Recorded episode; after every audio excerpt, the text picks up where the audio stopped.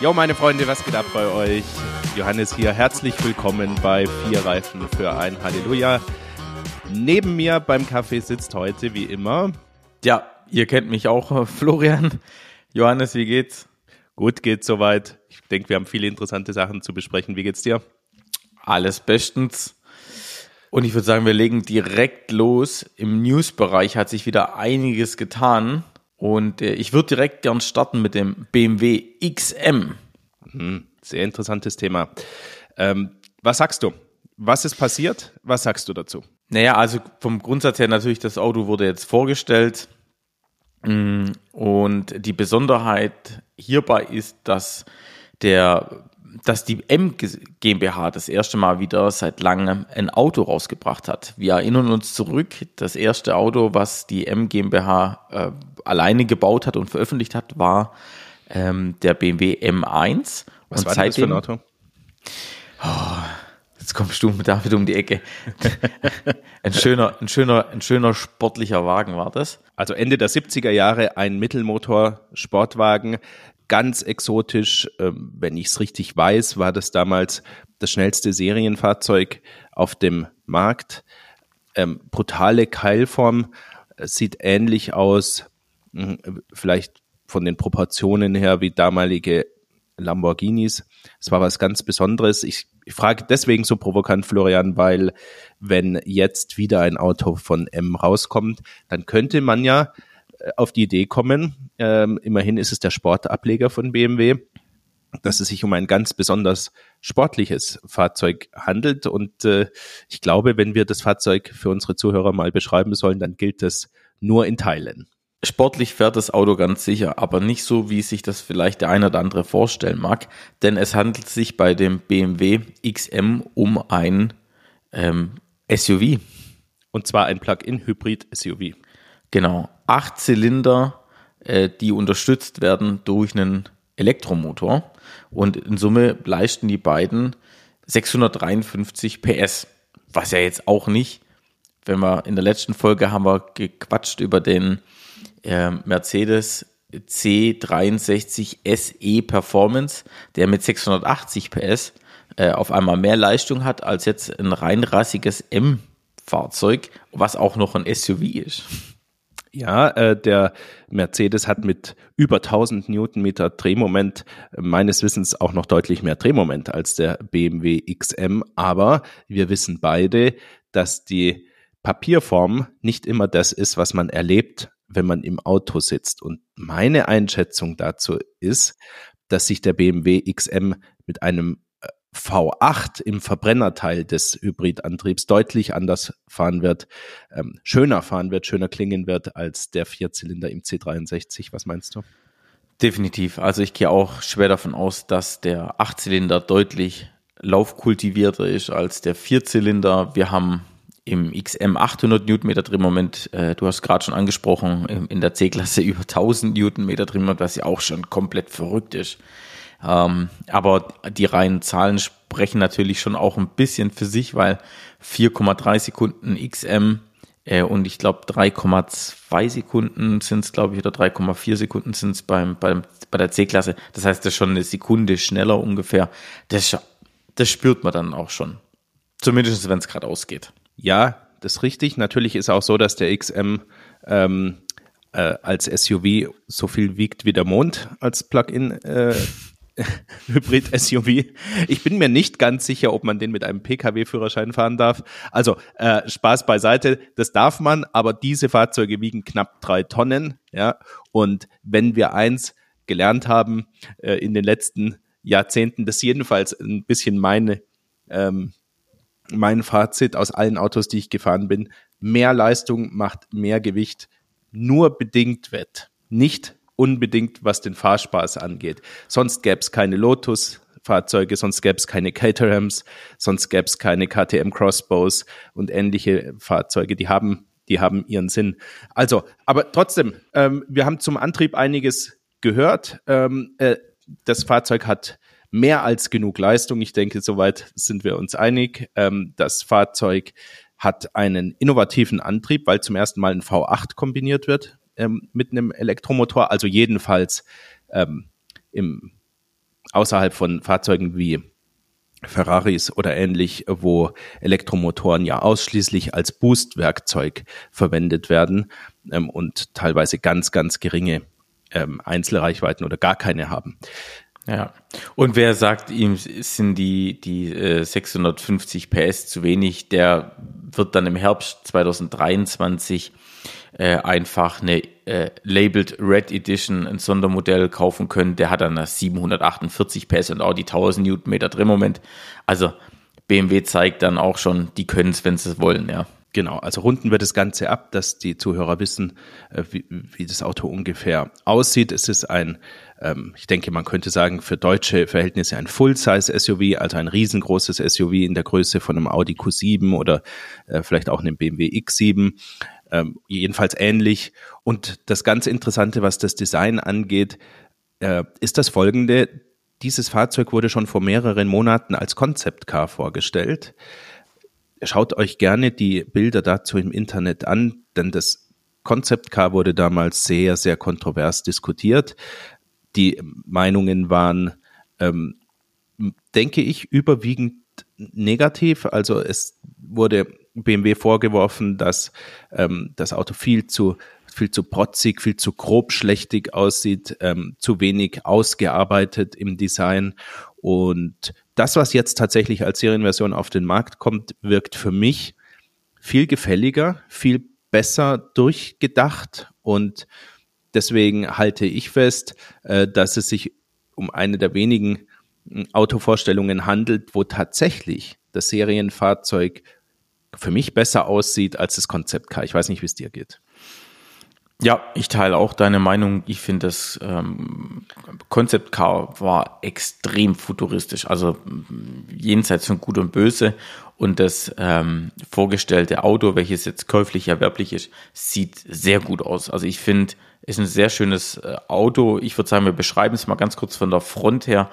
Ähm, wir haben jetzt im oder BMW hat angefangen mit dem M3, M4 diese riesen Kidney-Grill, also diesen Kidney-Grill vorzustellen oder hat ihn vorgestellt. Und alle dachten, okay, äh, das ist das Gesicht, wo BMW die nächsten Jahre hingeht, diesen riesen Grill. Und es gibt ja auch diese Memes, wo dann so ein 7er BMW im Grunde nur noch aus Niere besteht und aus nichts anderem mehr. Aber ähm, mit dem XM sieht man, glaube ich, die Designsprache der nächsten Jahre bei BMW. Und das sieht man auch, äh, da gibt es auch entsprechende Parallelen ähm, beim BMW M2, hm, die vom, vom Grill her identisch sind. Und zwar äh, sind das große Nieren wieder, die aber auch ein bisschen mehr wieder in die Breite gezogen sind und nicht so komplett nur in der Höhe äh, aufgeteilt sind dann sehen wir an der Front auch wieder viele geradlinige ähm, Designs oder Designelemente, sehr schmale Scheinwerfer, welche ich finde grandios aussehen. Zweistöckig auch? Zweistöckig, genau. Äh, ähnlich wie beim äh, neuen 7er BMW oder auch i7, wo wir das jetzt schon gesehen haben. Ähm, das geht in die gleiche Richtung. Und dann hat natürlich das äh, Auto, was vorgestellt wurde, sehr viele ja, Goldakzente sowohl um den Grill herum äh, als auch um die äh, Seitenlinie, Scheiben äh, und auch in den Felgen wieder. Das muss einem gefallen. Mm, man kriegt es auch Gott sei Dank ohne. Also ich denke, das ist eben natürlich auch ein Hingucker für die, für das Präsentationsfahrzeug und entspricht vielleicht mehr dem Geschmack in anderen Teilen der Welt. Ich glaube, dass wir in Deutschland nicht viele Exemplare sehen werden mit diesen Goldakzenten, obwohl sie rein aus dem Designstandpunkt ganz cool sind. Ähm, und ich denke auch, das Design ist gut gelungen. Ähm, du hattest es angedeutet, was BMW vorgeworfen wurde in den, in den vergangenen Jahren. Und das waren ja im Wesentlichen zwei Dinge. Also erstens der große M3, M4 Grill ähm, mit der Niere, die nicht besonders breit wirkt von den Proportionen, aber hoch wirkt dafür. Ähm, da gibt's mittlerweile Fans, es gibt aber immer noch äh, Bodykits von bekannten Tunern, ich glaube zum Beispiel AC Schnitzer, die den M3 und M4 sozusagen zurückrüsten auf die normale Niere und die nach wie vor begehrt sind. Das heißt, es gibt ein Akzeptanzproblem für diese Niere und für mich liegt dieses Problem in den Proportionen. Die Niere wirkt hoch und relativ schmal. Hoch und relativ schmal ist die Proportion, die zu einem Fahrzeug vom Kaliber eines M3 oder M4 am wenigsten passt und die am wenigsten transportiert werden soll durch das Design. Deswegen halte ich persönlich dieses Design für eine Sackgasse und die letzten vorgestellten Modelle von BMW deuten darauf hin, dass man vielleicht nicht daran festhalten will. Und das zweite, Florian, ist, äh, dass BMW sich anhören musste, dass in den letzten zwei, drei Jahren praktisch jedes Modell, das auf dem Markt ist, eine unterschiedliche Front hat. Und mhm. also zueinander. Ja? ja. Der Dreier BMW sieht nicht aus wie ein Zweier BMW, der sieht nicht aus wie ein Einser BMW, auch nicht äh, ähnlich, was die gerade die Niere angeht. Ähm, M3, M4 haben wir besprochen. 7er BMW sieht ganz anders aus. Der 5er hat noch die Oldschool-Niere. Also es ging drunter und drüber und man wusste nicht mehr, für was BMW steht. Meine Einschätzung zu diesem zweiten Punkt. Langsam aber sicher schält sich raus, wohin es für BMW gehen könnte. Deswegen glaube ich, dass der XM in der, für die Markenentwicklung sehr, sehr relevant ist, weil er gemeinsam mit dem M2, auf den wir auch noch gleich äh, zurückkommen, die Zukunft für BMW-Design tatsächlich skizziert, was die letzten neu vorgestellten Modelle so nicht konnten. Ja, und ich muss sagen, umso länger ich mir das Auto anschaue, umso schöner finde ich es. Also ich finde, das ist ein Auto und das ist aber auch so BMW-typisch, finde ich. Umso länger man sich die Autos anschaut, umso gefälliger werden sie. Und sie sind tendenziell vom Design her immer so ein Jahr voraus. Ähm, ja. Das heißt, die Autos, die jetzt vorgestellt werden, sagen viele, ah, hm, ein Ticken zu drüber eigentlich. Äh, das war beim BMW iX auch so, fand ich. Das war ja auch äh, designtechnisch sehr, sehr ähm, gewagt. Aber also nur für den damaligen Zeitpunkt, aber wenn ich das Auto heute sehe, muss ich sagen, schönes Auto, ja. Und ich glaube, genauso wird das bei dem XM auch sein, der ja auch schon wirklich sehr, sehr futuristisch von seinen Formen her ist, von, von seiner Gestaltung her. Aber ich glaube, das wird ein tolles Auto werden für die Zukunft, ja. Was auch ist, man kann sich, wenn man ein bisschen in dem Bild drin bleibt äh, und sich in Details vertieft, sehr gut vorstellen, wie einzelne Charakteristika dieses Designs, also beispielsweise die grundlegende Nierenform, beispielsweise äh, das schmale, zweistöckige ähm, Scheinwerfer-Setup, wie sich das auf andere Baureihen trans transportieren lässt. Also, dass daraus eine Designidentität werden kann. Denn was wir hatten an Niere und zweistöckigen Scheinwerfern, beispielsweise beim neuen 7er BMW oder i7, das war doch sehr speziell auf diese Art große Limousine ähm, beschränkt und man, man hatte Mühe, sich das in einem Dreier oder Fünfer BMW ähnlich vorzustellen. Mir geht's hier anders. Ich kann mir vorstellen, dass man das sozusagen größenmäßig skalieren kann auf verschiedene Baureihen. Und deswegen ist meine Vermutung auch, dass das, was wir sehen, das künftige BMW-Design ist. Ja, gut, sehr gut möglich und äh, da gehe ich auch mit dir. Was ich auch noch ganz kurz erwähnen möchte, ich finde es auch geil, welche Farben es gibt beim, beim äh, XM und vor allem, äh, wie die Bezeichnung der Farben lautet. Zum Beispiel gibt es dieses vorgestellte Grün, ist einfach kein normales Grün Metallic, sondern das Cape York Grün Metallic. Ja, ich finde es ich einfach geil. Ja. Oder auch das Blau, was wir kennen, zum Beispiel vom M4, äh, das äh, M Marina Bay Blue Metallic. Ich finde, das sind einfach schöne Namen für Metallic-Lacke, ja. Ja, ja, aber BMW hat auch da eine Tradition. Also ich denke an Yas Marina Blue äh, beim früheren M3 gab es das mal. Ich denke an Estoril natürlich. Toronto Rot. Toronto Rot, richtig geil. Schwefelgelb ja, im E46 M3, äh, da werde ich heute noch ganz, ganz unruhig, ja, wenn ich da dran denke. also tolle, tolle, tolle Farbbezeichnungen. Ja, Wahnsinn. Imola Gelb oder ist es Porsche? Irgendwie habe ich so ein sattes, dunkles Gelb im Kopf. Das, das recherchieren wir ist nach. Ist, ist es nicht Ferrari? Egal. Okay, ähm, aber dann hätte ich gesagt, war es das erstmal zum BMW. Oder wohl, lass uns noch ganz, ganz kurz über den Innenraum reden, weil ähm, jetzt haben wir gesagt, M hat, oder die M GmbH hat das erste Fahrzeug auf den Markt gebracht und man könnte ja auch meinen, dass es im Innenraum extrem sportlich zugeht. Dem ist aber nicht ganz so. Natürlich haben sie Sitze mit sehr viel Seitenhalt und auch im Schulterbereich äh, äh, schöne Wangen, ähm, integrierte Kopfstützen, das sieht schon alles sehr, sehr gut aus. Aber BMW geht dieses Launch-Prinzip auch hier weiter. Also vor allem auch für die ähm, äh, hintere Sitzreihe ist es so, dass hier äh, dieses Lounge-Gefühl aufkommen soll, ein, ein, großes Raumgefühl, ein beleuchteter Dachhimmel, ähm, ex exklusives Vintage-Leder auf ähm, auf den Türverkleidungen, auf der Instrumententafel sollen ja einen sehr, sehr luxuriösen Innenraum bieten. Sieht fantastisch aus für meine Begriffe.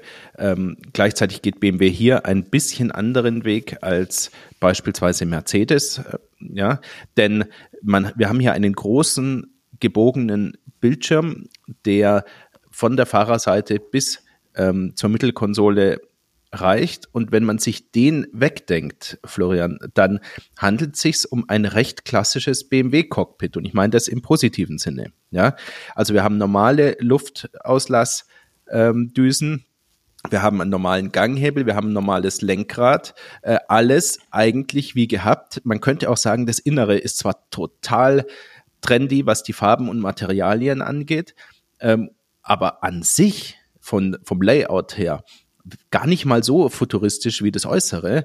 Ähm, aber das muss bei BMW nichts Schlechtes sein, denn viele BMW-Kunden finden die Art von Interieur, das auch ihnen zugewandt ist, ähm, als empfinden das als, als sozusagen Unique Selling Point, also als etwas, was BMW äh, als Alleinstellungsmerkmal hat gegenüber dem Wettbewerb. Und wenn du in einer ähnlichen Preisklasse bei Mercedes EQS zum Beispiel an den Hyperscreen denkst, an die Ambiente-Lichter, LED-Leisten in Neonfarben und so. Das ist eine ganz andere Richtung und ich finde es auch spannend, dass es Alternativen im Markt gibt. Ja, das stimmt. Schön. Äh, du hast gerade eben angesprochen, wir wollten nochmal Bezug nehmen auf den BMW M2. Ja. Er ist genauso gekommen, wie wir ihn vorgestellt oder wie wir ihn, wie die Leak-Bilder im Grunde schon gezeigt haben. Absolut.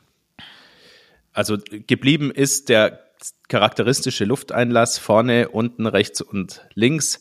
Äh, das Auto ist genau so gekommen. Es sieht ein bisschen anders aus in der in den Pressepräsentationsbildern und zwar deswegen, weil es in Rot gehalten ist. Für mich dieses Rot absolute Granate. Toronto-Rot wieder. Ist wieder das Toronto-Rot. Äh, und diese Leak-Bilder, die wir uns angeschaut haben, sind in dem M Zandvoort Blau Uni gewesen. Und ähm, es gibt ein paar Bilder, muss ich sagen, am Netz, da sieht das Zandvoort Blau Uni auch deutlich besser aus als auf diesen Leak-Bildern, weil das einfach wirklich halt hier, ja, auf der Homepage sieht man natürlich wunderschön gestellte Bilder, die nachbearbeitet sind und und und, äh, wo das Licht perfekt passt. Aber in den Videos, die wir gesehen haben, und so wurde das Auto auch präsentiert in dem Toronto Rot Metallic, traumhaft schöne Farbe. Es ist ein absoluter Traum würde ich sagen, das Auto ist äh, kraftvoll, es soll breit und, und tief aussehen.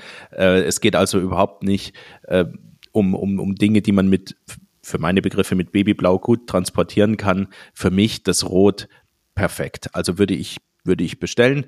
Äh, vielleicht noch kurz zu der Technik, denn wir hatten damals ja Mutmaßungen angestellt. Ja. Ähm, da waren wir ganz gut dabei. Wir hatten gesagt 450 bis 500 PS. Jetzt kommen 460 PS. Wenn man daran denkt, dass es ähm, vermutlich eine Competition-Variante geben wird, dann ja. waren wir genau, genau bei der Musik sozusagen. Es gibt Handschalter, es gibt nur Heckantrieb. Ja. Und wenn man sich das alles anhört im Jahr 2022, dann ist meine Einschätzung, dass wir es mit einem kommenden Klassiker zu tun haben. Ja, also Sechszylinder Biturbo, 460 PS, ähm, Halleluja, manuelles Getriebe. Anders können wir es gar nicht sagen, dass das BMW das noch bringt und nicht nur ihre M-Steptronic mit äh, Drive Logic, ähm, sondern hier BMW optional das Schaltgetriebe äh, auch noch anbietet. Das lustigerweise ist, Und wir kennen es eigentlich nur andersrum. Das Schaltgetriebe kostet mehr als das, ähm, als die Steptronic, also das Automatikgetriebe von BMW. Das finde ich ist äh, lustig, ja, weil wir es eigentlich immer andersrum kennen. Schaltgetriebe gibt sozusagen ohne Aufpreis und ein, ein Automatikfahrzeug kostet immer Aufpreis. 4,1 Sekunden von 0 auf 100, zumindest ist mit der Steptronic handgerissen ein bisschen langsamer, aber ähm, ich glaube, die 0-100-Werte sind hier äh, nicht relevant. Wir wissen beide, dass es nichts gibt, was auf der Landstraße weniger Bedeutung hat als Launch Times. Ja, ja. Also äh, es geht um, um Durchzug, es geht um, wie er austritt, wie er klingt, äh, 0 bis 100 und, und vor allem auch die Traktion aus dem Stand ist eigentlich relativ äh, uninteressant, würde ich sagen. Aber ein Thema äh, noch zum, zur, zum, zum Begriff Handschaltung. Wer von euch in den letzten Jahren sportliche Autos nur noch mit äh, Doppelkupplungsgetriebe oder Automatikgetriebe gefahren ist, macht das mal wieder, denn es hat sich heimlich eine, finde ich, sehr, sehr wichtige Innovation eingeschlichen, nämlich RevMatch. Das ändert für mich das Thema Handschaltung schon wirklich, weil wir haben jetzt äh, in, in, in praktisch allen sportlichen Handschaltern ähm, die Funktion, die man auch deaktivieren kann, dass wenn man zurückschaltet, ähm, das Fahrzeug automatisch die Drehzahl anpasst an die Drehzahl, die perfekt ist für den dann eingelegten Gang. Also ihr geht vom dritten in den zweiten. Im dritten Gang seid ihr bei 3000 Umdrehungen, dann seid ihr im zweiten vielleicht bei 4400. Äh, das, was man früher mit viel Kunst äh, als Zwischengas manuell dazugegeben hat, kann man heute auch noch. Man kann diese Funktion aber auch das Auto erledigen lassen. Ich habe es ausprobiert beim äh, Boxster GTS 4.0 und ähm, ich muss sagen, natürlich, man kann das sich da nicht mehr hacke spitzemäßig ähm, sozusagen verkünsteln auf der Landstraße und versuchen, drei Pedale mit zwei Füßen zu bedienen, aber man kann, das kann richtig. die Hälfte nicht. Nein, das kann ja die Hälfte sowieso nicht. Ich zähle mich zu der Hälfte dazu, die es nicht kann, jetzt mal ähm, vorsorglich. Aber man kann richtig ankern, also hart bremsen, weil man nicht nebenher noch was anderes machen muss, weil richtig hart bremsen und gleichzeitig Zwischengas geben, das können wirklich nur Rennfahrer. Ja, das äh, Walter. Genau, aber also was wir, diese Landstraßen-Cowboys, von denen wir sprechen, die bremsen halt so leicht und, und versuchen dann noch irgendwie aufs Gaspedal zu kommen und die Drehzahl anzuheben. Aber RevMatch hat das Handschaltungsgame wirklich verändert. Wenn ihr die Gelegenheit habt, probiert's aus. Ja, das ist wirklich toll, weil das die Probleme für Normalfahrer beim Anbremsen in eine Kurve und zurückschalten, was ja auch toll klingt, ähm, löst. Oder du, Florian, du hast, glaube ich, im M4 manuell, den du mal dabei hattest, auch probiert. Ja. Das schon noch, ja, super. Also auf jeden Fall äh, ausprobieren. Das schadet auf keinen Fall. Ähm, wie gesagt, der, das Schöne ist, man kann es einfach ausschalten, weil wenn du, sag ich mal, normal unterwegs bist und du möchtest jetzt einen Gang zurückschalten, um auch die Motorbremse ein bisschen zu nutzen, ähm, dann ist das eher nicht förderlich. Ähm, aber wenn du jetzt sagst, du bist wirklich am Räubern auf der Landstraße, dann ist das ein Feature, was sehr viel Spaß äh, zusätzlich bereitet. Wobei, jetzt sage ich mal ganz polemisch, Florian, wer äh, wem Ref-Match bei Motorbremsen äh, wenn das stört, der bremst eigentlich nicht mit dem Motor, sondern mit den Synchronringen. Ja, okay, alles klar. okay, also. Also, traumhaft schönes Auto. Ähm, äh, äh, auch die, die Schalensitze im Innenraum sind genauso gekommen, wie wir es äh, schon profitiert haben oder Fan prophezeit haben. Fantastisch. Äh, ja, nicht, ganz, kann man ganz besser toll. machen. Auch innen drin Farbakzente sensationell. Dann das neue ähm, Gesicht, also die neue Media Interface das ist schon toll. Also ganz große Klasse, wird ein traumhaft schönes Auto. Ich freue mich auf die ersten Meter in dem Auto.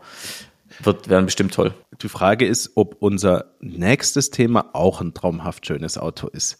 Da kann man ja unterschiedlicher Meinung sein. Ich spreche, Florian, vom Smart Hashtag One. Was ist denn das? Ja, äh, Smart hat wieder ein neues Auto vorgestellt. Und zwar den, oder was heißt äh, vorgestellt, vorgestellt schon seit ein bisschen längeren, aber jetzt ist er auch käuflich zu erwerben. Und zwar der Smart Hashtag One. Das ist jetzt ein Auto, welches nicht mehr ganz so klein ist von Smart, wie wir es in der Vergangenheit schon kannten, sondern ein ja, Mid-Size SUV oder Mini-Size SUV würde ich es jetzt mal nennen, äh, wo, sag ich mal, vier Personen gemütlich Platz haben Mm, Smart bleibt sich treu. Ähm, seit, boah, ich glaube 2017 gibt es nur noch voll elektrische Smarts oder, oder über gibt es auch voll elektrische Smarts, aber zukünftig wird es nur noch elektrische Smarts geben. Und der ähm, Smart Hashtag One ist definitiv ein ja, also Elektro-SUV und nichts anderes. Also es gibt den nur mit einem Elektromotor. Mm, das Design ist, ja, was Es sagst du so ein- dazu? Ist ja. so ein bisschen rundgelutscht, oder? Genau, für, wollte ich gerade sagen. Also für mich ist das äh, so ähm, harmlos.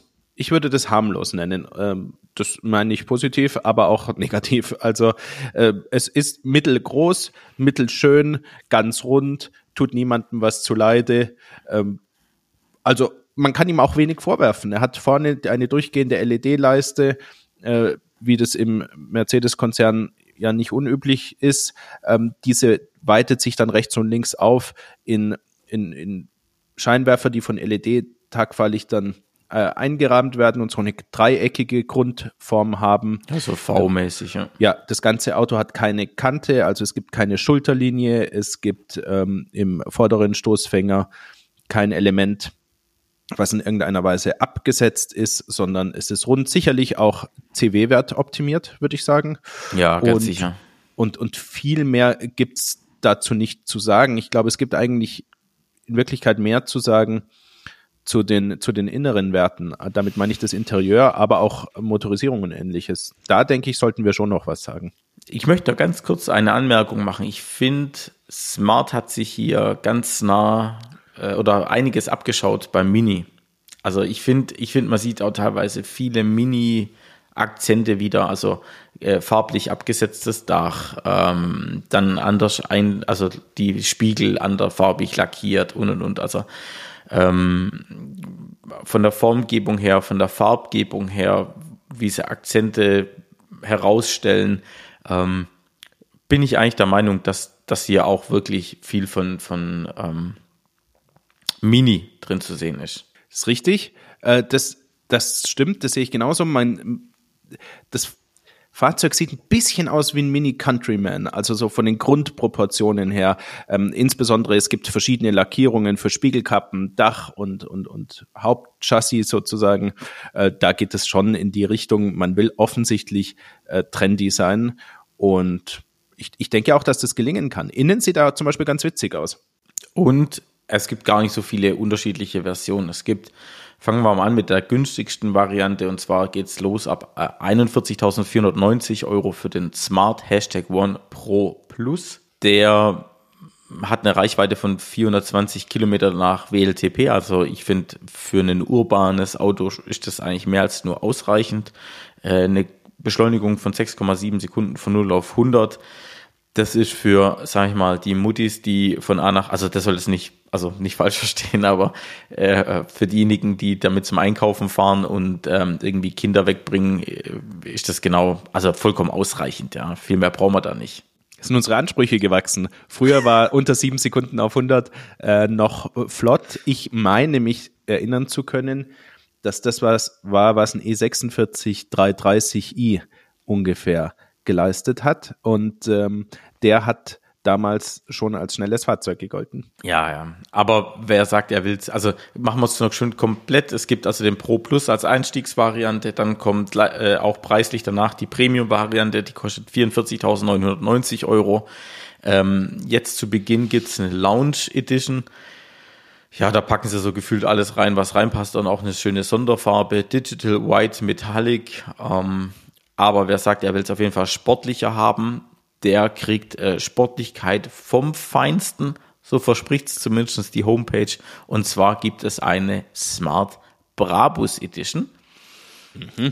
Und das ist gar nicht so weit hergeholt, weil Brabus hat ja, Ja. in der Vergangenheit auch schon mit Smart zusammengearbeitet und es gab ja diverse Brabus-Editionen. Und ich finde es cool, dass auch Brabus hier mit einem Elektro-Smart was macht. Und das ähm, sieht man nicht nur optisch dem Auto an, dass es sich hierbei um ein anderes Auto handelt, sondern auch leistungstechnisch, äh, weil das Auto, und jetzt können wir schon sagen, das marschiert richtig gut, 3,9 Sekunden auf 100. Ja, ähm, äh, erstaunlicherweise haben all diese Motorisierungen den gleichen 66 Kilowattstunden Akku drin. Das mhm. haben wir ja in der Regel nicht. In der Regel haben wir größere äh, Akkukapazität, wenn man ähm, zwei Motoren hat, also sprich einen an der Vorderachse, einen an der Hinterachse und dadurch Allradantrieb. So ist nämlich auch der Brabo Smart Hashtag One aufgesetzt. Ja, aber hier haben wir es mit dem gleichen Akku zu tun, der dann über 300 Kilowatt leistet. Ja, 428 PS äh, hat, hat die Brabus Edition. Das ist schon anständig. Das ist so ähm, Tesla-artig. Äh, ja, ich würde sagen, Tesla Model Y Long Range hat ähnliche ähm, Leistungsdaten, ähm, aber deutlich mehr Gewicht und ist auch langsamer. Also äh, und das Auto ist von den Leistungsdaten jetzt ja gar nicht so weit entfernt von zum Beispiel auch einem Tesla Model Y Performance. Das sind ja. nur 0,2, 0,3 äh, Sekunden, was so ein Model Y Performance schneller ist. Also preislich geht es auch los ab 48.990 Euro. Da sind wir halt auch schon 16.000 Euro unter dem Model Y Performance. Ja, äh, du kennst aber natürlich die Aufpreispolitiken der beiden. Ja, das, äh, genau. Also ich habe jetzt noch keinen konfiguriert. Man kann die auch jetzt aktuell nur vorbestellen. Ich weiß jetzt nicht, was man da noch alles irgendwie reinhauen kann, aber wahrscheinlich kann man den schon noch äh, entsprechend ausstatten, dass das preislich noch nach oben geht. Dafür hat Smart ganz sicher gesorgt. Da wird der Gewinn gemacht. Das hatten wir ja schon mal mit der Aufpreispolitik. Äh, aber ja, man, man muss auch sagen, ähm, in der aktuellen steuerlichen Situation, viele der leistungsstarken und kostspieligen Fahrzeuge werden als Dienstwagen gefahren. Und wenn man einen Dienstwagen hat, wird ja in der Regel die Privatnutzung pauschal versteuert. Das, was die Leute also als sogenannte 1%-Regel kennen. Wir haben im Elektroauto die Sonderfälle, dass Elektroautos wie auch Plug-in-Hybriden generell nur mit 0,5 Prozent des äh, Bruttolistenpreises monatlich zu versteuern sind, was die Privatnutzung angeht. Und dann kommt sozusagen die doppelte Ausnahme, wer ein elekt rein elektrisches Fahrzeug äh, als Dienstwagen nutzt, das in seinem Endpreis unter 60.000 Euro brutto liegt, ähm, der zahlt sogar nur 0,25 Prozent für die Privatnutzung im Monat. Ähm, also nicht zahlen, sondern versteuert. Das macht echtes Nettogeld aus. Das kann, können schnell mal 50, 70 Euro im Monat sein, die man einfach mehr in der Tasche hat. Das ist in der gegenwärtigen Situation für die Leute sehr, sehr wichtig. Und es ist kein Zufall, dass beispielsweise das Tesla Model Y Long Range zum Zeitpunkt dieser Aufnahme ohne jedes Extra, und das heißt ja bei Tesla schon gut ausgestattet, 59.975 Euro kostet. Das ist genau daraufhin ausgelegt ähm, preislich. Und da muss man sagen, hat der Smart Hashtag One ähm, schon einen Punkt für sich, nämlich man wird ihn unter 60.000 Euro bekommen können und damit ist er potenziell ein sehr attraktiver Dienstwagen. Ähm, es ist ein sehr attraktiver Dienstwagen. Du kannst ihn trendy ausstatten optisch. Ähm, du kannst ihn mit mit sportlichen Fahrleistungen versehen. Äh, er hat ein, eine Optik, die niemanden abstoßen wird, sage ich mal. Ich glaube, dass das Fahrzeug ein Erfolg wird. Ja, gehe ich auch ganz schwer davon aus. Und ich äh, muss sagen, ich habe jetzt schon auch die ersten live gesehen, auf der Straße fahrend. Äh, sie fallen schon auf. Ganz klar. Ja, also von hinten äh, ist das Ganze ja ähm, dann wieder Mercedes ähnlicher, äh, geht, geht so ein bisschen in Richtung EQC-Leuchtenband. Ähm, mhm. Und aber also äh, diesem Fahrzeug kann man nichts vorwerfen.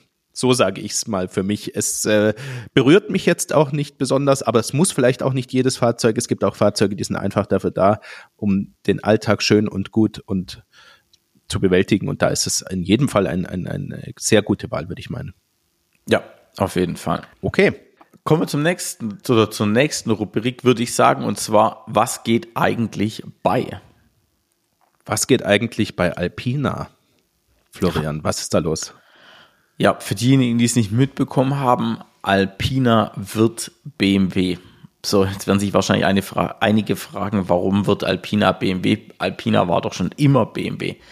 Nee, nicht ganz. Alpina war in der Vergangenheit ein eigenständiges Unternehmen und wurde jetzt in die BMW-Gruppe mit aufgenommen. Ich glaube, so kann man es kann äh, sagen, oder? Alpina war ein bisher oder ist immer noch ein sehr kleiner und sehr exklusiver Automobilhersteller, ähnlich wie auch äh, Ruf, die ebenfalls im Allgäu sitzen, äh, meines Wissens, und Porsche ähm, Autos veredeln, könnte man sagen, aber in einem Maße veredeln, ähm, dass sie zum Hersteller werden. So ist es bei Alpina auch. Alpina äh, Fahrzeuge sind sehr exklusiv. Man sieht nicht oft welche oder es kann auch passieren, dass man sie nicht erkennt, wenn man sie sieht. Jedenfalls, wenn man ja. sich nicht dafür interessiert. Ähm, was ist charakteristisch für Alpina-Fahrzeuge? Also grundsätzlich handelt es sich um BMW-Fahrzeuge, die veredelt werden nachträglich. Das bedeutet, sie werden in der Regel leistungsgesteigert. Sie werden aber auch, was das Exterieur und Interieur angeht, ähm, verändert. Im Exterieur ist es so, dass Alpina eine sehr breite Farbpalette anbietet. Tatsächlich sind aber die echten Signature-Farben, die jeder Autofan kennt, ein charakteristisches dunkles Blau und ein charakteristisches, charakteristisches dunkles Grün. Beides aus meiner Sicht atemberaubende Farben. Die werden von äh, Aufklebersets begleitet, äh, die an den Seitenlinien äh, waagrechte goldene Linien und einen Alpina-Schriftzug beinhalten und die ganz klassischen 20 Speichenfelgen, die Alpina über alle Trends der letzten Jahre durchgezogen hat. Wenn man das mag, ich gehöre dazu, dann gehört das Alpina Exterieur ähm, zu dem schönsten, was man mit einem BMW machen kann zum Interieur komme ich gleich noch, aber Florian, was, wie siehst du das? Das ist ja Geschmackssache. Also ich finde die Alpina-Modelle auch sehr gut. Also mir gefällt es wirklich sehr gut, was Alpina hier macht. Und ähm, Alpina sagt selber High Performer und Business Athlet zu seinen Autos. Äh, eine Symbione, Symbiose aus aufregender Sportlichkeit und luxuriösem Komfort. Und ich glaube, das also, beschreibt es ziemlich gut. Total. Also klingt wie Marketing-Sprech. Ja, ich von der Homepage. Ja, ja, äh, genau, ist ja klar. Aber es ist tatsächlich das, was man denkt, wenn man die Fahrzeuge sieht. Also super mhm. elegant, trotzdem sportlich, kraftvoll und sehr, sehr nobel. Und im Innenraum setzt sich fort. Manche sagen ja auch, dass äh, dass Alpina eine Sattlerei ist mit einer angebauten Tuningwerkstatt. So ungefähr. Was mir immer sehr gut gefallen hat, ist, dass Alpina nicht nur die ähm, Benzinmotoren getunt hat, sondern sich auch an die Dieselaggregate herangewagt hat und ähm, es zum Beispiel dann so ein Alpina D3 gibt, der dann auf einmal aus dem reinen Sechszylinder 355 PS und 730 Newtonmeter leistet. Und zwar schon ab 1750 Umdrehungen. Das heißt, aus dem Standgas heraus, äh, äh, nach dem Losrollen, äh, liegen schon über 700 Newtonmetern. Und das fand ich ehrlich gesagt immer brachial, weil ich war in der Vergangenheit immer aufgrund viel Langstrecke fahren ein Freund von Dieselmotoren äh, und die, die durften auch gerne immer ein bisschen mehr Leistung auch haben aber da gab es nie so eine riesen Auswahl. Und Alpina waren diejenigen, die gesagt haben, okay, wir machen aus so einem Dreier BMW äh, auch eine richtige Dieselrakete und stecken da Leistung rein. Weil die Alternative, wenn man mehr Leistung haben wollte, waren eigentlich immer nur M3s. Ja. Oder die großen halt, ich sag mal die M4, M340i, ja. Wenn man sagt, er will aber auf, wenn man viel Langstrecke fährt, einen Diesel haben, aus Kostengründen, Jetzt sieht es ja anders aus, aber sagen wir mal zwei, drei Jahre zurückgehend, ähm, da war dann so ein D3 von Alpina schon sehr geil. Was auch äh, ein weiteres Verdienst von Alpina ist, sie haben sehr geschickt Lücken im Portfolio von BMW ausgenützt. Also die Namensgebung vielleicht ganz kurz dazu ist so, dass äh, der Buchstabe B für Benzin steht bei Alpina und danach kommt die Baureihe. Also ein B3, Alpina B3 ist ein sozusagen ein veredelter Dreier BMW mit Benzinerantrieb. Ein D3 ist ein äh, Diesel-Dreier von Alpina. Und der Alpina B5, also ein 5er BMW mit Benziner, leistet bei Alpina 625 PS, ja, ist also sozusagen in der M5 RS6 E63 Liga äh, dabei, aber als Touring erhältlich. als ja. Touring erhältlich, super elegant, kein sportlicher Krawallbruder, ähm, also sieht nicht aus wie ein M5 Touring ähm, und es gibt eine ganz bestimmte distinguierte Kundschaft, die, die, die sehr liquide ist, äh, gleichzeitig ähm, einen, einen Familienkombi haben möchte in der obersten Performance-Klasse, einfach Audi und Mercedes nicht möchte und, und, und die hat Alpina perfekt bedient und für mich, ich muss sagen, wenn Geld keine Rolle spielen würde, dann wäre der Alpina B5 für mich ein Kandidat, was, was ich gerne fahren würde. Ich weiß, ich weiß gar nicht, ob, ob der Alpina so viel mehr kostet als zum Beispiel ein RS6. Ja, aber unabhängig davon, der Alpina B5 hat Beschleunigungszeiten, die sind brachial, also 3,4 Sekunden auf 100.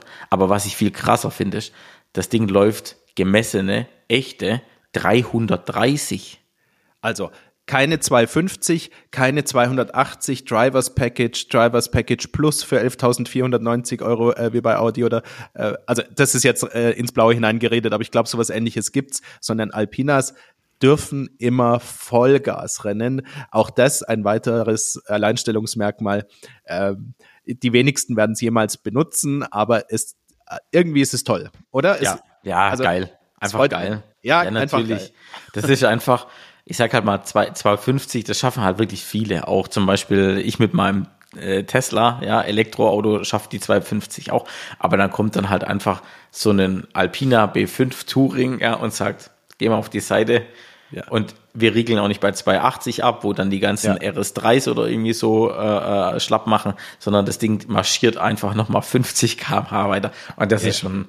Also, also 250 gut. geht ja heutzutage in Renault Megane RS äh, oder ein gechippter Polo GTI, aber aber wenn du dann äh, sagen kannst, äh, geh, geh mal beiseite, Papi kommt, ja, ähm, dann wird also, auch für die meisten Porsche übrigens richtig äh, duscht, ja. das muss man auch sagen, gell? ja, ähm, ist so es wird richtig, äh, richtig düster. Eigentlich nur Turbos. Alle anderen, da reicht entweder die Leistung nicht oder die Aero ist zu viel. GT3 ähm, RS aber, hat man jetzt erst. Also, Alleinstellungsmerkmal Höchstgeschwindigkeit. Ähm, ich hatte angesprochen, Alleinstellungsmerkmal Nischenprodukte, B5 Touring, auch Vierer Gran Coupé. Ja, ähm, 440i war das schnellste, was BMW da ähm, geliefert hat, was kein Sportmodell ist, sondern eher ein sehr üppig motorisiertes normales Modell. Ich hatte das Fahrzeug für, für drei Jahre, es ist ganz, ganz toll, aber das hat, meins hatte eben 326 PS und da geht sozusagen noch viel. Alpina hat das Gran Coupé als Vierer angeboten mit ordentlichen Leistungswerten. Auch hier eine tolle Nische entdeckt. Ja, und wir müssen abwarten. 495 PS. Ja. 301 kmh Spitze, ja. Fant fantastisch. Wir müssen abwarten, ob die das alles weiterhin so dürfen, wenn sie BMW werden. Ähm, hoffentlich. Sag, hoffentlich, hoffentlich bleibt es dabei. Wenn BMW klug ist, würde ich sagen, lassen Sie dieser Marke ihre Nische. Ich sage das deswegen, ähm, weil der, die Umstellung in der Praxis ist nicht so krass, wie die Leute vielleicht meinen. Schon seit vielen Jahren hat Alpina nicht mehr fertiggestellte BMW-Modelle angenommen, ähm, die Schweller und Schürzen und so ähm, Steuergeräte ausgebaut und ihre eigenen ähm, Teile eingebaut, sondern die Alpina-Modelle laufen schon seit vielen Jahren auf den BMW-Bändern mit, jedenfalls was die Chassis äh, und die Technik angeht. Ich glaube nicht, was die Innenausstattung angeht. Äh, die Umstellung wird also in der Praxis kleiner sein, als sie zunächst klingt. Also BMW und Alpina sind schon eng verzahnt. Meine Hoffnung ist, dass sie das, was sie groß und bekannt gemacht hat, beziehungsweise was heißt groß, exklusiv und bekannt und begehrt gemacht hat, weiterhin machen dürfen. Das wäre mein äh, Fazit daraus. Ja, also schließe ich mich an. Äh, wäre ganz toll, wenn, wenn Alpina äh, das weiterführen darf, was sie begonnen haben. Punkt, oder? Früher hatte ich mal einen VW Passat. Jetzt werden sich äh, die Leute fragen, äh, Florian, wie kommst du von deinem Peugeot 206 auf einen VW Passat? Ja, ganz einfach ich habe einen Firmenwagen bekommen. Ich bin ähm, bei der Firma Trumpf in Außendienst gegangen und ähm, hatte dort die Möglichkeit, äh, ich glaube, ich konnte wählen zwischen einem Ford Mondeo ST, also nee, Ford Mondeo Kombi, äh, einem VW Passat und oh, ich weiß gar nicht, was das dritte noch war. War das ein Opel? Ich bin mir nicht sicher. Aber für mich war klar, ähm, die größte Motorisierung die 170 PS Diesel-Variante. Äh, und der Passat sieht mit Abstand am besten aus. Vor allem, es gab auch immer nur eine Farbe, die man bei den Autos wählen durfte. Das war irgend so ein blau Uni. Und da sage ich, okay, alles klar. Es muss der Passat sein. Äh, das größte, der größte Motor. Ähm, gab, früher gab es 150 PS und 170 PS Diesel. Mussten die 170 sein. Und ähm, dann auch äh, Hashtag alles, was reingeht in die Kiste, hat der Florian angeklickt. Das heißt, ich war auch einer der ersten im Außendienst äh, bei der Firma Trumpf, die das ACC mit an Bord hatten, also Automatic Cruise Control. Das ist ein adaptiver Tempomat, ja. Adaptiver Tempomat, genau. Und das fand ich ehrlich gesagt ziemlich cool, weil ähm, ich habe schon über 50.000 Kilometer im Jahr runtergerockt und äh, der Passat hat mich nie im Stich gelassen. Also das war schon, war schon ein tolles Auto, äh, hat viel Spaß gemacht und ähm, der hat echt leiden müssen, weil freitags ging es immer Vollgas nach Hause. Also das Ding hat, wenn es ging, immer die Sporen gekriegt, ja. Ich denke, dass die 2,0 TDIs in allen Leistungsstufen, die es gab, also ich erinnere mich an Anfänge als 1,9 TDI mit 90 PS Fahrschulauto. Ähm, später wurde es dann ein 2,0 TDI, der grundsätzlich ähnliche Motor. Und, und das ging ja dann noch weiter. Äh, oder ich glaube, den gibt's aktuell sogar mit über 200 PS im Konzern. Äh, aber das war nicht 204. 204 scheint irgendwie die Standardzahl zu sein bei, bei VW, wenn sie an viel Leistung denken. Leider haben sie diese Zahl seit Jahrzehnten nicht angepasst. Aber Nein, also der 2,0 TDI ist ein guter, sparsamer Motor, der auf der Autobahn durchaus rennt, der Drehmoment hat. Das ist wichtig für solche Autos. Ja, also damit meine ich einen guten Durchzug wo du auch im vierten Gang aus dem Ort rausfahren kannst und noch beschleunigen kannst. Ähm, ein toller Standardmotor, äh, gehobener Standard. Ja, also wie gesagt, tolles Auto, hat auch immer viel transportieren müssen. Also äh, der Kofferraum war immer zu 100 Prozent vollgeladen. Äh, das komplette Werkzeug, was ich dabei hatte, Vorrichtungen ähm, für meinen Einsatz, hat immer den kompletten Kofferraum in Anspruch genommen. Ähm, Dein Eiweißpulver. Ah ja, auf jeden Fall genauso. Äh, auf jeden Fall, die, zum Beispiel Klamotten oder sowas, also Koffer für, für unter der Woche war immer auf der Rücksitzbank, ja, oder ähm, Laptoptasche und da so Geschichten, immer auf der Rücksitzbank, im Kofferraum gab es dafür keinen Platz mehr. Also der hat immer schon viel, viel äh, Last bewegen müssen, ziehen müssen. War schon, war schon ein gutes Auto. Aber es gibt auch eine sehr lustige Side-Story zum Passat. Also äh, im Freundeskreis haben wir ihn liebevoll Passarati genannt, weil das Ding musste immer, hat, wie gesagt, hat immer die Sporen gekriegt und dann. Digitales Gaspedal, 0 ja, oder 1, oder? Ja, auf jeden Fall. Und dann war es der Passarati. Äh, und äh, wie gesagt, lustige Side Story oder was heißt lustig? Leute, ich hoffe, ihr habt gerade nicht gerade gegessen. Äh, wir sind von Stuttgart von einer Party aus nach Hause gefahren und ich bin gefahren. Ich habe gesagt, komm, Menschen, ich fahre. Und ähm, ein Kumpel hatte ein bisschen was getrunken. Äh, ein Kumpel mit seiner Freundin, also auch eine gute Freundin von mir, saß hinten auf der Rücksitzbank und wir sind nach Hause gefahren und auf einmal mitten im Engelbergtunnel. Und Johannes, du kennst den Engelbergtunnel, der ist lang. Sagt mein Freund, oh, ihm geht's nicht gut. Das sage ich, nicht kotzen, äh, wir sind gleich draußen. Und er hat es nicht halten können und hat gemeint, er macht die Hand vor den Mund. Und hat dann die ganze, ganze Kotze, Entschuldigung, ich kann es gar nicht anders sagen, hat er durch die Hände, durch die Fingerspalten durchgedrückt irgendwie. Das sah aus wie eine Sprühwurst. Katastrophe. Das hat dann die komplette Windschutzscheibe hat er voll gespuckt. Der hat es tatsächlich geschafft, äh, äh, in die Lüftungsdüsen von dem Passat reinzukotzen. Wir mussten dann direkt natürlich anhalten am Seitenstreifen, sobald wir draußen waren. Der Kumpel hat sein T-Shirt ausgezogen und hat die, erstmal die, die, die, die Windschutzscheibe von innen, ja, befreien müssen von den ganzen Bröckele wir sind dann, wir sind dann nach Hause gefahren und haben dann in, mitten in der Nacht noch angefangen, mit dem Staubsauger alles rauszusaugen und ah, auf jeden Fall, ich hatte den Geruch noch mehrere Wochen im Auto. Ich habe dann irgendwann angefangen, Zigarre zu rauchen im Auto, dass irgendein anderer Duft reinkommt. ja. Also ähm, ich denke, jeder von uns kennt das Problem mit den Freunden, denen schlecht wird. Da kommen meistens verschiedene Sachen zusammen. Ähm, ganz oft haben die Getränke konsumiert. Äh, ganz oft passt auch der eigene Fahrstil nicht optimal zu den Getränken. Nein, nein, nein, nein, nein. Fahrstil war es nicht. Wir waren Fahr total smooth unterwegs. Okay, also an Fahrstil, der Stelle. Fahrstil von Florian war es nach eigenen Angaben nicht. Äh, also ich, meine Autos haben in, in meiner Zeit, in der ich sehr jung war, sehr stark unter Erbrochenem gelitten. Ja, oh je. dann dann gab es eine Weile, wo, wo ich ein bisschen vernünftiger und erwachsener wurde, wo meine Freunde vor allem vernünftiger und erwachsener wurden, wo das weniger passiert ist. Und dann habe ich Kinder bekommen. Ja, und dann hatten meine Fahrzeuge wieder sehr viel mit dem Thema zu tun, aber das werde ich dann bei den entsprechenden Gelegenheiten auch nochmal erzählen. Ähm, da muss ich schon lachen, wenn ich mich dran zurückdenke. Und das sind aber so Situationen, wo du während der Situation ist es richtig übel, ja, aber man weiß schon, man weiß schon, dass man ab dem nächsten Tag sich darüber jahrelang totlachen wird, was da passiert. Ja, der kriegt es tatsächlich auch jetzt noch viele Jahre später immer noch aufs Butterbrot geschmiert, gell? Ja, klar, ist doch logisch. Ja. Okay. Ähm, Und was geht sonst so? Ja, was geht sonst so? Also, äh, ich habe von dir gehört, dass dein Auto eine Keramikversiegelung bekommen hat. Was ist das?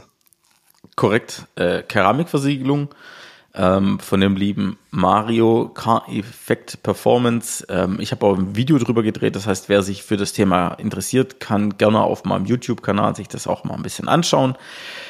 Ähm, gibt auch ein Sonderangebot dahinter. Äh, Werbung an der Stelle ganz kurz für den lieben Mario. Aber er ist eine Versiegelung für den Lack. Ähm, Tesla hat ja einen, äh, bei dem Schwarz, wie ich das Auto fahre, einen Unilack und der ist sehr, sehr empfindlich. Und die Keramikversiegelung bietet einfach einen zusätzlichen Schutz für das Auto. Mm, da wird richtig eine Keramikschicht auf das Auto aufgebracht und eingebrannt. Aber vielleicht ganz kurz einmal den kompletten Prozess. Also das Auto wird im ersten Step mal sehr sauber gewaschen, äh, getrocknet, Anschließend wird's geknetet. So jetzt werden sich Leute fragen, Knete, ja, ja, äh, mit einer Knete werden dann noch äh, restliche Schmutzporen äh, aus dem Lack entfernt, also Schmutz aus den Poren tatsächlich wird mit, dem, mit der Knete herausgezogen. Anschließend wird das Auto hochglanzpoliert, weil wenn man das polieren würde, ohne geknetet zu haben vorher, würde ich den äh, der Schmutz, der noch in den Poren drin steckt, den würde ich dann verreiben und dann habe ich im Grunde mit der mit dem Tellerschleifer beim Polieren im Grunde wie, wie ein Schmirgelpapier dann den, den Lack behandelt. Das ist natürlich nicht förderlich. Also Hochglanz polieren. Anschließend wird das Auto komplett entfettet, lüftet dann ab. Dann kommt die Keramikversiegelung drauf und nach der Keramikversiegelung ähm, wird, oder wird diese dann eingebrannt und muss dann nochmal antrocknen und dann ist das Auto fertig. Und vielleicht kennt der eine oder andere so tolle ähm, Bilder oder, oder Videos, wo man Wasser über einen Lack drüber leert und das einfach rückstandslos abläuft. Und genau das macht diese Keramikversiegelung auch. Das ist ein zusätzlicher Schutz für das Auto und äh, das Auto lässt sich danach ultra leicht reinigen auch. Ähm, Werterhalt ist übrigens auch ein Thema, also gerade für ähm, diese Autos mh, mm, ist das auch förderlich für den Werterhalt. Auch zum Beispiel für ältere Autos ist das gut machbar noch. Ich finde, das ist eine sehr, sehr sinnvolle Geschichte. Und ich kann es ja auch hier an der Stelle kurz spoilern. 1400 Euro brutto kostet der ganze Spaß aktuell im Angebot. Ich habe ein äh, Auto, das ähm, nicht geleast ist, sondern gekauft ist und bei dem mich, mich der Werterhalt äh, natürlich sehr stark interessiert. Und mit diesem Auto werde ich diese Keramikversiegelung nächste Woche auch machen lassen. Ich kann dann also auch ein bisschen berichten. Ich finde es sehr, sehr interessant. Ja, und äh, also ich, ich habe gestern mal ein Auto gewaschen und das sieht einfach so geil aus. Also wirklich, wenn das Auto gewaschen ist und getrocknet und dann sauber ist und ah, einfach genial. Und es wird ja nicht nur der Lackkeramik versiegelt, sondern auch die kompletten Scheiben. Also ähm, die Frontscheibe, das Dach, äh, die Heckscheibe. Und äh, sobald man, sage ich mal, so 70 km/h fährt und es regnet, braucht man auch keinen Scheibenwischer mehr, weil die, die Regentropfen flitzen so schnell nach hinten weg, dass du angenehmer, auch vor allem in der Nacht, angenehmer Auto fährst, wenn die Scheibenwischer einfach nicht die ganze Zeit laufen äh, und mit dieser Keramikversiegelung. Also ich finde es sehr, sehr angenehm, ich finde es sehr cool. Ähm, Schaut es euch, wenn es euch interessiert, gerne, gerne genauer an. Äh, Empfehlung. Super. Äh, dann ein letztes Thema habe ich gesehen an den Fotos, die du mir geschickt hast. Ich möchte nicht sozusagen bezüglich deines YouTube-Kanals spoilern, aber ich glaube, dein Auto hat ein Fahrwerk bekommen. Ja, hat es bekommen. Sag nur ganz kurz was. Ja, jetzt liegt der Bus in der Einfahrt. Der Bus liegt in der Einfahrt. Es ist nicht mehr feierlich, Leute. Ähm, schaut euch das Video an. Ich habe gerade nur ein paar Bilder gesehen und ähm, mein, mein erstes Keyword, das ich zu Florian gesagt habe, war Sturz, Fragezeichen, Fragezeichen. Ja, hinten fahren wir jetzt zwei Grad Sturz, genau. und das im Tesla Model Y, das ist ja kein äh, 911er GT3, ja? Ja, aber der geht fast so gut ums Eck wie geht fast so gut ums Eck, habe ich mal gehört. Ähm, da, das müsste man vielleicht mal praktisch testen. Äh, oder oder vielleicht, vielleicht haben wir das auch schon gemacht, Florian. Ja, schauen wir mal. Also wir äh, mal. Zu, zu, zu, dem, zu dem Fahrwerk äh, ein ST-Gewindefahrwerk und hier bin ich der Erste in Deutschland, der das ST-Gewindefahrwerk verbaut hat. Das hat ST erst ganz frisch auf den Markt gebracht. Jetzt werden sich viele fragen, wer zur Hölle ist denn ST? ST ist die Schwester von KW. KW Suspension kennt man vielleicht schon eher. Ähm, das heißt, sehr, sehr renommierter Hersteller, der ähm, eine zweite Linie fährt einfach äh, und die ja, aber doch schon auch die Technologie und das Know-how dann weitergibt an seine Schwesterfirma, an ST. Ähm, der Unterschied ist einfach, dass zum Beispiel ST ein verzinktes äh, ja, ne, ne, also es gibt ja immer die Stoßdämpfer und die Stoßdämpferhülle äh, kann entweder aus Edelstahl sein oder aus verzinktem Material. ST verbaut verzinktes Material und KW Edelstahl. Aber hey, Rosten tut beides nicht. Es ist alles besser als Serie. Ähm, von dem her, let's go. Ja. Das und preislich ist ein Riesenunterschied. Also äh, wenn das Fahrwerk ST kostet 1600 Euro, KW kostet 3000 Euro. Alles besser als die Serie gilt für Tesla-Fahrzeuge, was das Fahrwerk angeht, in der Regel immer ähm, insbesondere fürs Model Y, beim Model Y insbesondere fürs Long Range Modell ähm, und dort insbesondere für die älteren Modelle, so wie mein Kollege eins fährt, da ist das Serien Serienfahrwerk wirklich viel zu hart.